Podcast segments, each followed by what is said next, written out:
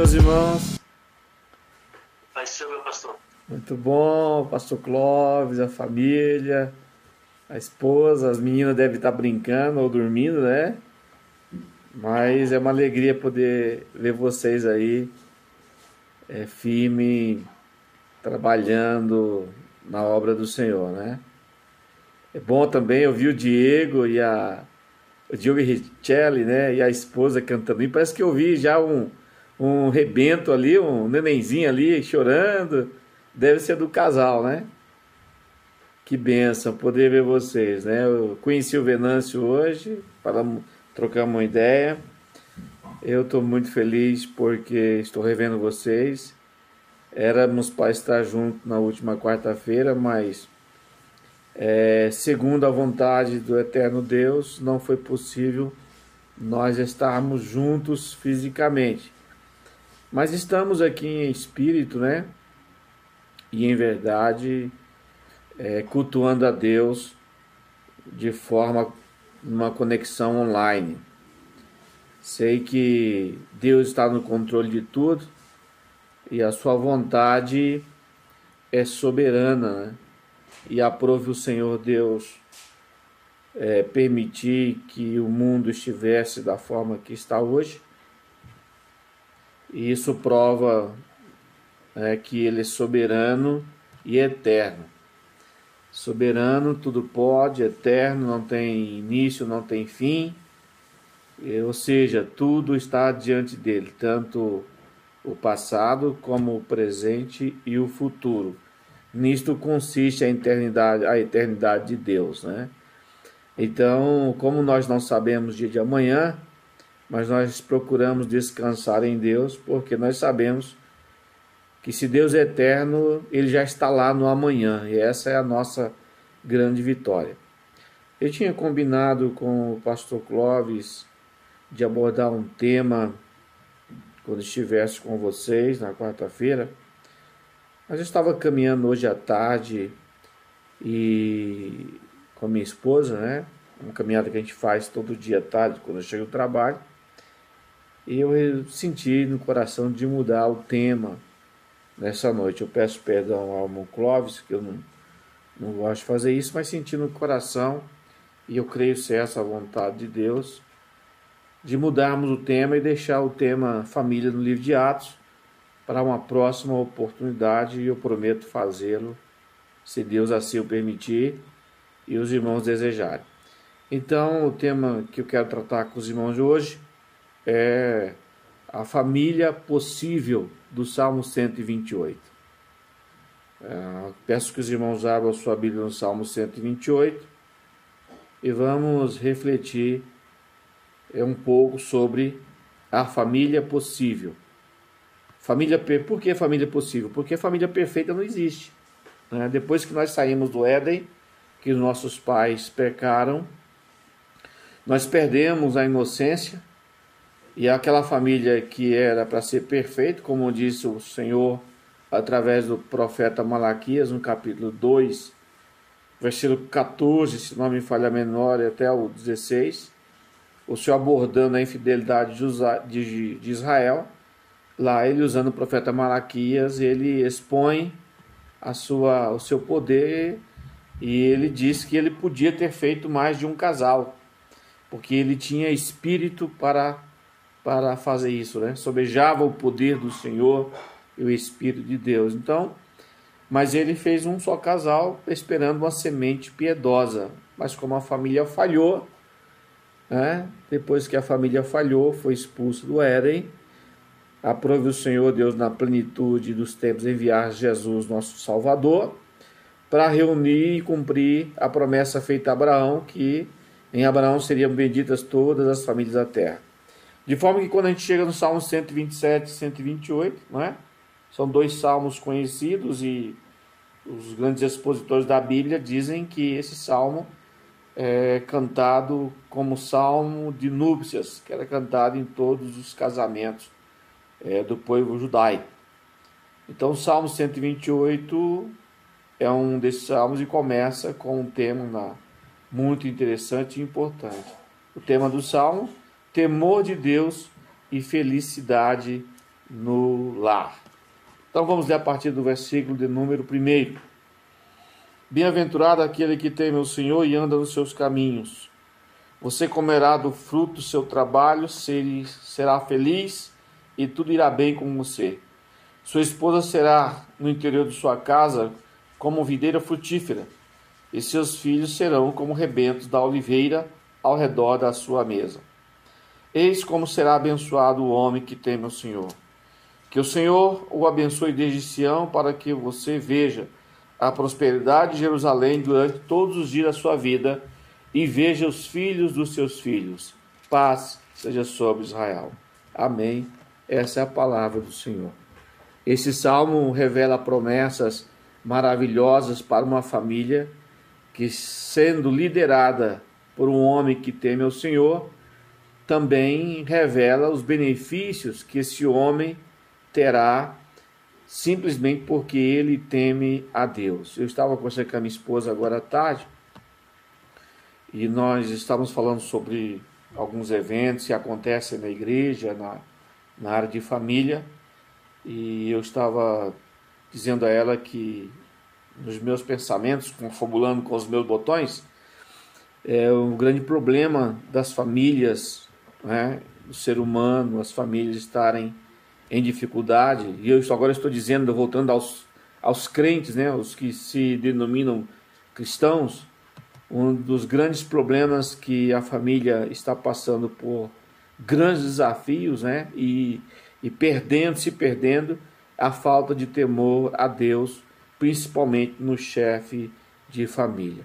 Os homens hoje que foi colocado na, diante dele nas, como responsabilidade liderar a sua família de forma espiritual e secular, é? na vida social, esses muitos homens estão perdendo o temor a Deus ou não têm temor a Deus e suas famílias acabam pagando um preço muito alto pela falta da presença de Deus na vida dele. Salmo 128 é um salmo de bênção e principalmente bênção para o homem que teme a Deus, não é?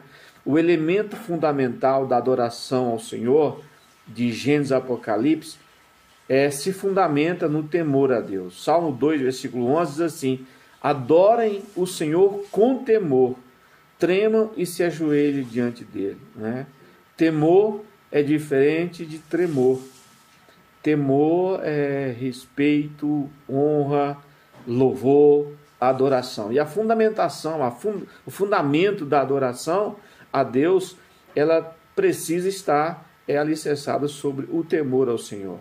É, muitos, muitos homens, muitos cristãos é, dizem que amam a Deus, mas não conseguem exercer o temor ao Senhor. É, lá em Provérbios, capítulo 14, versículo 26 e 27, diz assim: no temor ao Senhor, o homem encontra um forte apoio e também segurança para a sua família. O temor ao Senhor é uma fonte de vida e ajuda a evitar as armadilhas da morte. Então, quando o homem não tem o temor a Deus no coração, ele procura os atalhos da vida para receber as benesses daquilo que ele julga é, ser bom para ele. E muitas vezes o que é bom para ele não é bom para a família, porque ele fundamenta as suas escolhas no egoísmo, desejo próprio. E assim, se ele lidera a sua família sem temor a Deus, consequentemente, provavelmente, em, em, em mais de 50% dos casos, a família também perde o temor ao Senhor. Portanto, é importante, antes de chegar até Deus para oferecer sacrifícios, para oferecer é, o louvor, o cântico, a adoração, o testemunho, a oferta, o dízimo, é necessário que o homem tenha fundamentado a sua adoração no temor a Deus. Porque o temor a Deus, disse Salomão lá em Provérbios, é o princípio de toda a sabedoria. O Salmo 128 que nós lemos, no versículo 1, contém a primeira bênção para o homem que teme a Deus. Não é? o salmista diz que, que o homem que teme a Deus e anda nos seus caminhos, ele é extremamente feliz. O versículo 1 diz que ele comerá do fruto do seu trabalho, será feliz e tudo irá bem com você. É, ele não diz aqui o salmo que ele vai ser o homem mais rico da terra, que vai ser o homem que vai conseguir, que vai ter todas as conquistas do âmbito secular, mas diz que ele será feliz e ele sempre terá o trabalho para desfrutar. É, é, às vezes ele pode até perder o emprego, porque ele enxerga isso num prisma diferente. Se ele teme a Deus, se ele age conforme o temor de Deus, com os companheiros de trabalho, com a empresa, com o chefe, ele é uma pessoa honesta, uma pessoa que trabalha né, para Deus, trabalha para adorar a Deus, mesmo que a porta se feche, Deus cuida dele e abre uma porta melhor ainda. Isso é fato, isso não é uma história de carochinha, isso não é uma lenda. Não, isso na verdade a boca do Senhor o disse e a, nós somos provas cabais, nós somos provas oculares de que realmente é, o homem que teme a Deus ele é abençoado nessa área. Depois comerás o trabalho das tuas mãos. É, isso tem um significado importante. Podemos dizer que ele vai ter saúde mental, saúde física, para enfrentar os desafios da vida. Um homem de sucesso segundo os padrões divinos, não segundo os padrões do mundo. Deus sempre vai olhar para ele e vai lhe dar os meios de sustentar a sua casa, pois foi o próprio Deus quem determinou que o mantenedor da casa fosse o próprio marido. Dessa forma, a promessa para ele é poder usufruir dos frutos do seu trabalho com a sua família, pois Deus, Deus garante a provisão e nada lhe faltará. E a Bíblia diz, a própria palavra de Deus diz, o salmista dizendo, que ele foi moço e ele se tornou velho, mas ele nunca viu um justo desamparado, nem a sua descendência mendigar o pão. Porque diz a Bíblia também no, no, no, livro do profeta Isaías que a palavra de Deus ela não volta vazia, mas ela fará o que apraz pela vontade do Senhor. A segunda promessa que o Salmo 128 tem para o homem que teme a Deus é que ele terá uma esposa frutífera. E ele, no versículo número 3, diz que a esposa no interior da casa dele será como uma videira frutífera. É, nós somos uma, a, a, conhecido no São Paulo, nossa cidade e no Brasil, como a terra da uva, não é? Então é possível você passar pelos parreirais de uva e ver que a videira ela tem algumas características importantes e interessantes. Quando o salmista escreveu que a mulher será como a videira frutífera, ele estava remetendo seu pensamento às qualidades de uma videira, de uma videira forte. Se você olhar para a videira, ela tem um tronco retorcido. É? Isso fala de força, ela, ela se ajeita e ela se apoia no, no, no caibo que é colocado para que ela possa subir frutificar. Isso fala de coragem, de ânimo, né? A esposa dele o anima, o ajuda, mesmo que ele chegue à tarde em casa do trabalho cansado ou passando por dificuldades, a esposa sempre vai ter uma palavra de ânimo para ele, de oração, de orientação. E se ela não puder dar uma palavra de orientação, ele vai poder ainda abraçá-la, sentir o seu carinho, o seu calor e ver que aquela mulher é abençoada e está ali para tudo e para ajudá-lo nas suas dificuldades. A videira também, na época que ela dá o fruto, ela tem as folhas grandes e esverdeadas. Isso é sinônimo de segurança, porque a folha, quando ela fica grande, ela faz ao mesmo tempo, ela protege o fruto, não é? os cachos de uva, com sombra do calor de dia e à noite do frio, aquecendo para que o grão da uva possa, possa crescer, se desenvolver e dar ali o seu, é, a satisfação para nós que somos os consumidores do fruto da vide.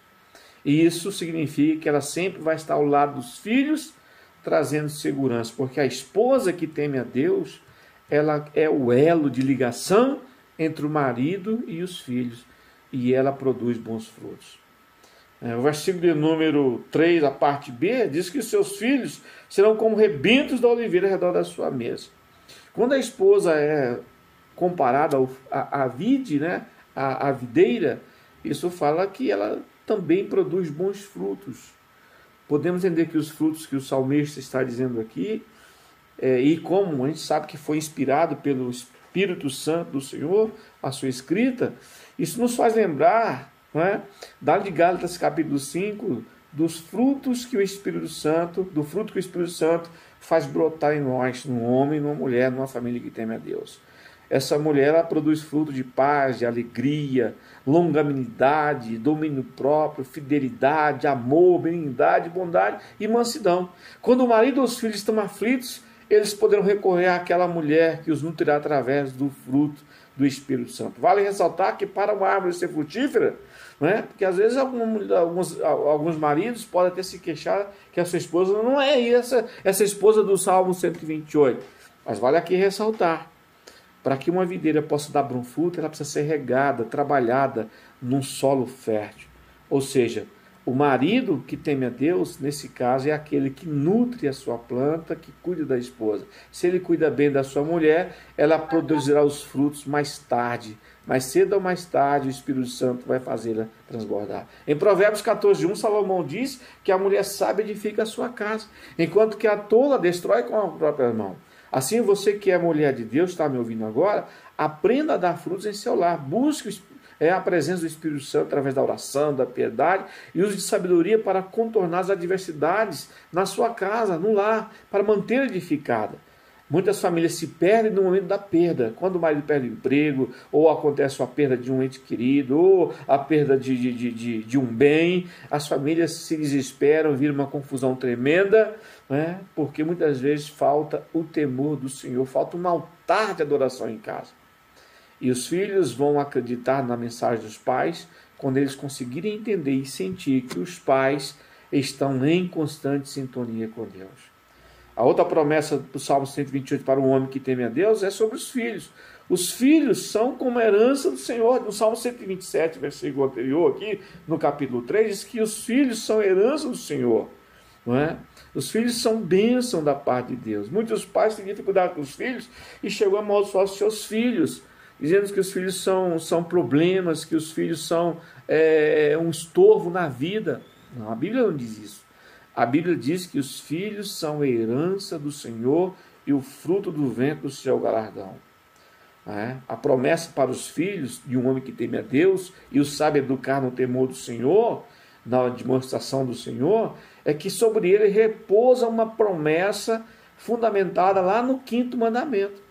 Quando lá o Senhor Deus diz para Moisés que é para ensinar os filhos de Israel que o temor do Senhor vai produzir nos filhos honra aos pais.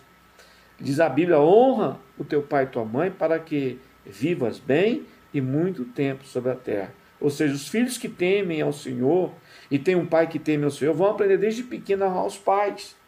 E a honrar é muito mais do que respeitar. Honrar é cuidar, amar, dar atenção, procurar que os pais tenham uma vida melhor na idade avançada. Sempre vamos ser filhos. Por mais que nós vamos ter filhos, mas nós vamos ter os nossos pais.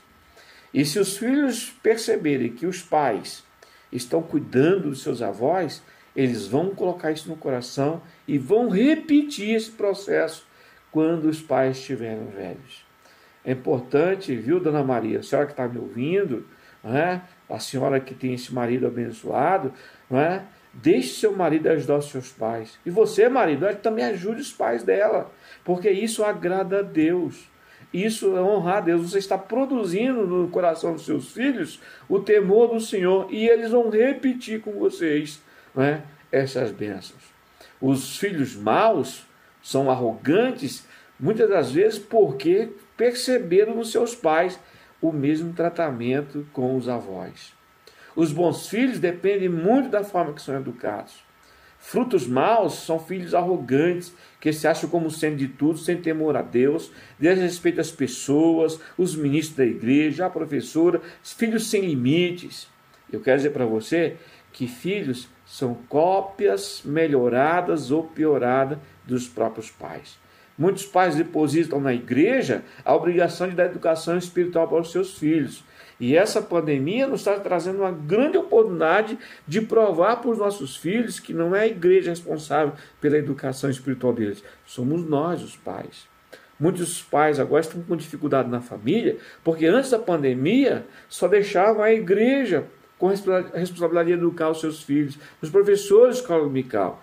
Agora precisam reaprender a trazer para dentro de casa o culto doméstico, para que os filhos possam encontrar com o Senhor. Então lembre-se disso. Os filhos são cópias melhoradas ou pioradas dos pais. Eu quero terminar essa reflexão, peço dizer para você que o homem, como chefe de família, ele deve honrar a Deus em primeiro lugar e cumprir seu tríplice ministério. E qual é o tríplice ministério do homem? Honrar a Deus, temer a Deus, ser em casa, a autoridade, exercer a liderança, tanto espiritual como material. Isso é, fala, nos fala que, como uma autoridade dentro de casa, nós devemos dar um grande exemplo, porque um, um exemplo arrasta mais do que mil palavras. Mas as mulheres e os filhos devem procurar seguir a trilha da liderança do marido. O marido também foi colocado em casa como um profeta, porque ele anuncia os oráculos de Deus para essa família. É, ela, é ele que vai chamar a família para o culto, é ele que vai trazer os filhos para a oração, é ele que vai procurar ministrar o coração da esposa e dos filhos a boa palavra de Deus. E como sacerdote, ele aproxima Deus de seus filhos. Lembra-se do Jó, o patriarca? Diz a Bíblia lá no capítulo 1 de Jó que quando os seus filhos davam festa, todos os dias Jó se levantava, chamava eles, levantava um altar de adoração ao Senhor, fazia sacrifício, porque dizia no seu coração: meus filhos podem ter é, ofendido o pecado contra Deus. Então agora eu vou sacrificar ao Senhor e interceder a Deus pelos meus filhos.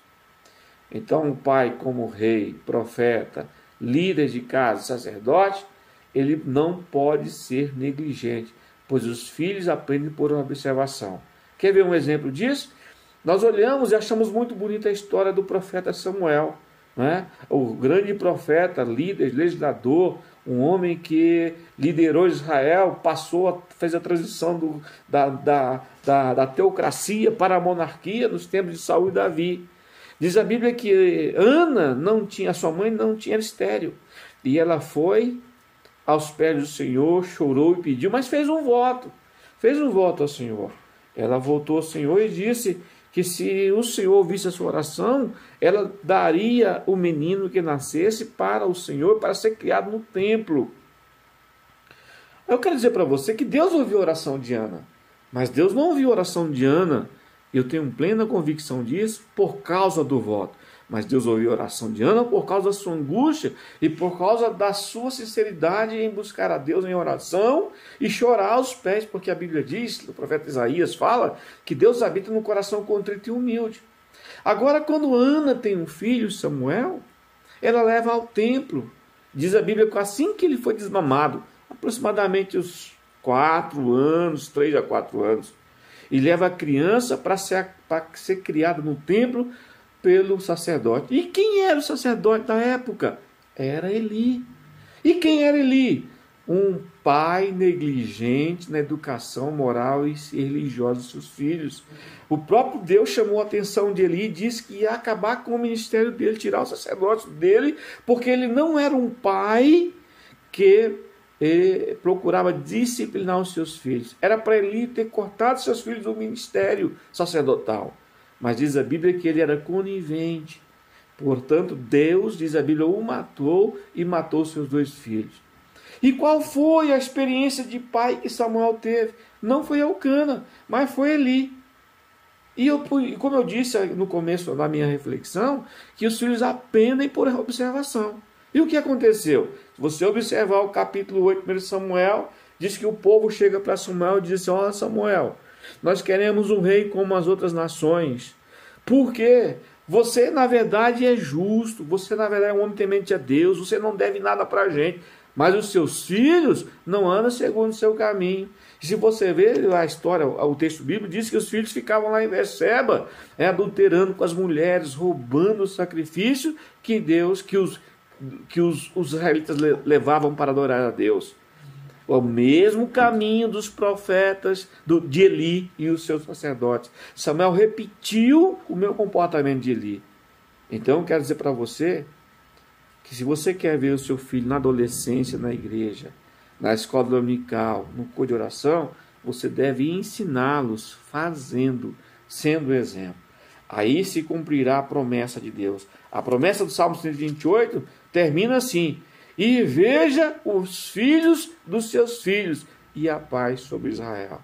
Ou seja, você vai viver até ver os seus netos. Isso é, não tem coisa melhor, eu acredito, sou doido para ser avô, porque eu sei que a, um pai quando vê os filhos terem filhos é uma alegria muito grande, porque os pais enterrar os filhos é doloroso, mas quando os pais vão para a sepultura, sabendo que seus filhos estão bem encaminhados, que estão servindo ao Senhor, estão criando filhos também no Senhor, eles vão em paz, porque se cumpriu na vida dele a grande promessa do Salmo 128. Bem-aventurado aquele que teme o Senhor e anda nos seus caminhos. Portanto, meus irmãos, que Deus abençoe vocês, que essa reflexão é, ache guarida do seu coração. Reflita e deixe Jesus habitar no seu lar. Que Deus abençoe. Um forte abraço a todos vocês. Eu agradeço ao irmão Clóvis a oportunidade de estar com vocês.